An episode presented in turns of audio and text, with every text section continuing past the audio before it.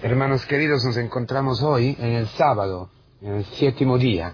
Hoy es el día en el que nos preparamos a entrar en el domingo de la octava, el domingo en Albis, el domingo de la Sagrada Misericordia. Un domingo maravilloso que es el domingo de Pascua, el domingo mismo de Pascua, donde Jesús viene a arroparnos con su ternura, con su misericordia, lleva a nosotros la misericordia de Dios. Y hoy en el Evangelio eso aparece tan claro, tan claro como el agua de un río de, montaña. Es fantástico este Evangelio, porque, porque aparece nuestra humanidad, tu humanidad de hoy. No te escandalices, por favor. Está dentro de la Pascua. La dureza del corazón, la dureza del corazón y la incredulidad están dentro de los cuentos, dentro de los relatos de la resurrección.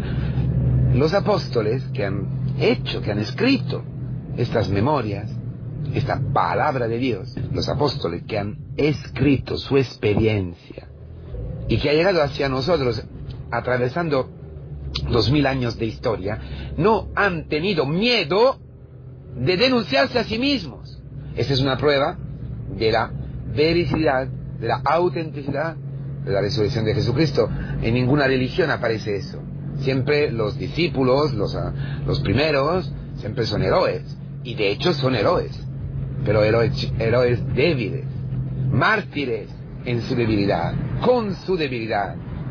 No tengas miedo de ti mismo. Esto es, esta es la palabra de hoy. No tengas miedo de tu enfermedad, de tu debilidad, de tu incapacidad, de tu dureza de corazón. No, no, no, no soy demasiado bueno. Digo la verdad, hombre. ¿Por qué? Porque la resurrección no es algo espiritual, algo intelectual, no es algo gnóstico, es decir, reservado a algunos electos, ¿eh? algunas sectas electas, algún círculo especiales de hombres que tienen una sensibilidad y hacen un camino de purificación. Estoy en Japón, aquí está el budismo, ¿no? Está muy de moda también en Europa, en España, en otros lugares, quizás también en América del Sur, en Centroamérica o donde sea. Decía Juan Pablo II, el budismo es cuanto más anticristiano se pueda ver en las religiones, ¿eh? La más lejana del cristianismo. ¿Por qué? Porque no prevé la carne. Porque el mu, el nirvana, el satori, esto que quieren experimentar, el budismo, la energía, ¿no? Hablan así también en España, en Italia, ¿no? La paz, la pacificación, el training autógeno, el yoga y todo eso, es una blasfemia frente a la resurrección. Porque la resurrección, la resurrección incluye tu debilidad. La resurrección incluye lo que tú eres. La resurrección eh, tiene eh, en consideración tu carne, tu debilidad. Que Cristo ha resucitado y aparece a hombres normalitos, a hombres normales, a hombres que van a ser transformados en su naturaleza. La conversión, la forma nueva de pensar que hemos visto hace dos días, la metanoia, supone el hombre, supone la naturaleza. La gracia no cambia la naturaleza del hombre. La gracia completa el hombre. La gracia no te hace más fuerte. Con la gracia, en virtud de la gracia, gracias a la gracia, tú puedes entregar tu vida hasta, hasta el martirio. Pero tú eres y sigues siendo lo que eres. Esto aparece hoy clarísimo en este banco. Magdalena, en imagen fantástica. Siete demonios. ¿eh? La, cabeza de todos estos demonios es el orgullo, la soberbia. Aristóteles decía que eran los siete vestidos del alma perdida. Y lo tenías todo. Siete pecados, siete demonios, siete días. Hoy el séptimo día. No has creído a una mujer. No has creído a una mujer porque la mujer es imagen de la religiosa, de la piadosa, de la mea pila. ¿eh? Las iglesias, vas a una tarde en una parroquia, a la misa, 80% son mujeres. Pero en, todo sitio, en todo lugar, las mujeres. en aquel tiempo no tenían ningún valor, su testimonio no tenía ningún valor, ellos no le han creído, Nada, estaban borracha o sentimentalismos. ¿Cómo es posible? Si es la mujer que, imagen de la iglesia, que ha empezado la nueva semana, la semana de la gracia, la semana donde eh, ganan, donde gobierna, gobiernan los siete dones del Espíritu Santo, cada uno luchando y combatiendo en contra de los demonios, de los pecados capitales. No, esta mujer que ha encontrado el amor verdadero, que ha encontrado el esposo verdadero, que había destruido el dragón, que ha visto que lo que había, le había ocurrido era cierto, no era solamente una, una fábula, no era un cuento chino, no era un cuento sentimental, era algo auténtico, verdadero, claro, claro, claro, más claro que el agua. Más claro que el agua. Lo había visto allí cuando la llamada María. Esto no se puede creer. No se puede creer tampoco a los dos que habían encontrado al Señor en el camino de Maús. No, no, vosotros doce veces os habéis emborrachado. ¿Qué ha pasado? No, no podéis creerlo. No lo podéis creer. Yo, hoy, ¿creo o no creo? ¿Cómo tengo el corazón? Quiere decir que todavía la piedra de la tumba cierra, aprieta tu corazón. ¿Por qué? Mira bien tu realidad, porque eso significa duro de corazón, significa eso, que, has, que el demonio te ha endurecido en la habitudine, en, la costumbre al mal, en la costumbre al fracaso, en la costumbre a tu ser, a tu forma de pensar, al, ser de tu mujer, que tu familia no cambiará nunca, que tu marido no cambiará nunca, que Eso, eso, un día tras día, otro día, una semana, un año, dos años, cuatro años, diez años. Esto, como habéis visto, como son los, los árboles, ¿no? Que tienen como círculos, ¿no? Que son las edades, los años que pasan. Bueno, así, mira, imagínate un árbol cortado, pero es una piedra, es igual, un fósil, es igual, porque tu experiencia carnal ha sido de fracaso. Y ya el demonio ha logrado eh, empujarte en un cinismo, que no, que no va a cambiar, no va a cambiar. Esto es, por muchas cosas sí, has hecho experiencias, quizás has hecho experiencias del amor de Dios en tu vida, pero hay algo, hay algo allí que todavía te aprieta el corazón. Hoy en el Señor le dice, pero mira, mira que te dice, tonto, te regaña, te corrige, te corrige. Esto es el amor más puro que haya, la libertad de quien te corrige. Tú quieres a tu marido, lo corriges, lo corriges. ¿Quieres a tus hijos? Lo corriges. Con amor y dulzura, dice San Pedro. Con amor y dulzura. Lo hemos visto. ¿Pensáis que el padre del hijo pródigo no haya corrigido a su, a su hijo? Sí, seguramente. Y yo estoy convencido que lo ha corregido.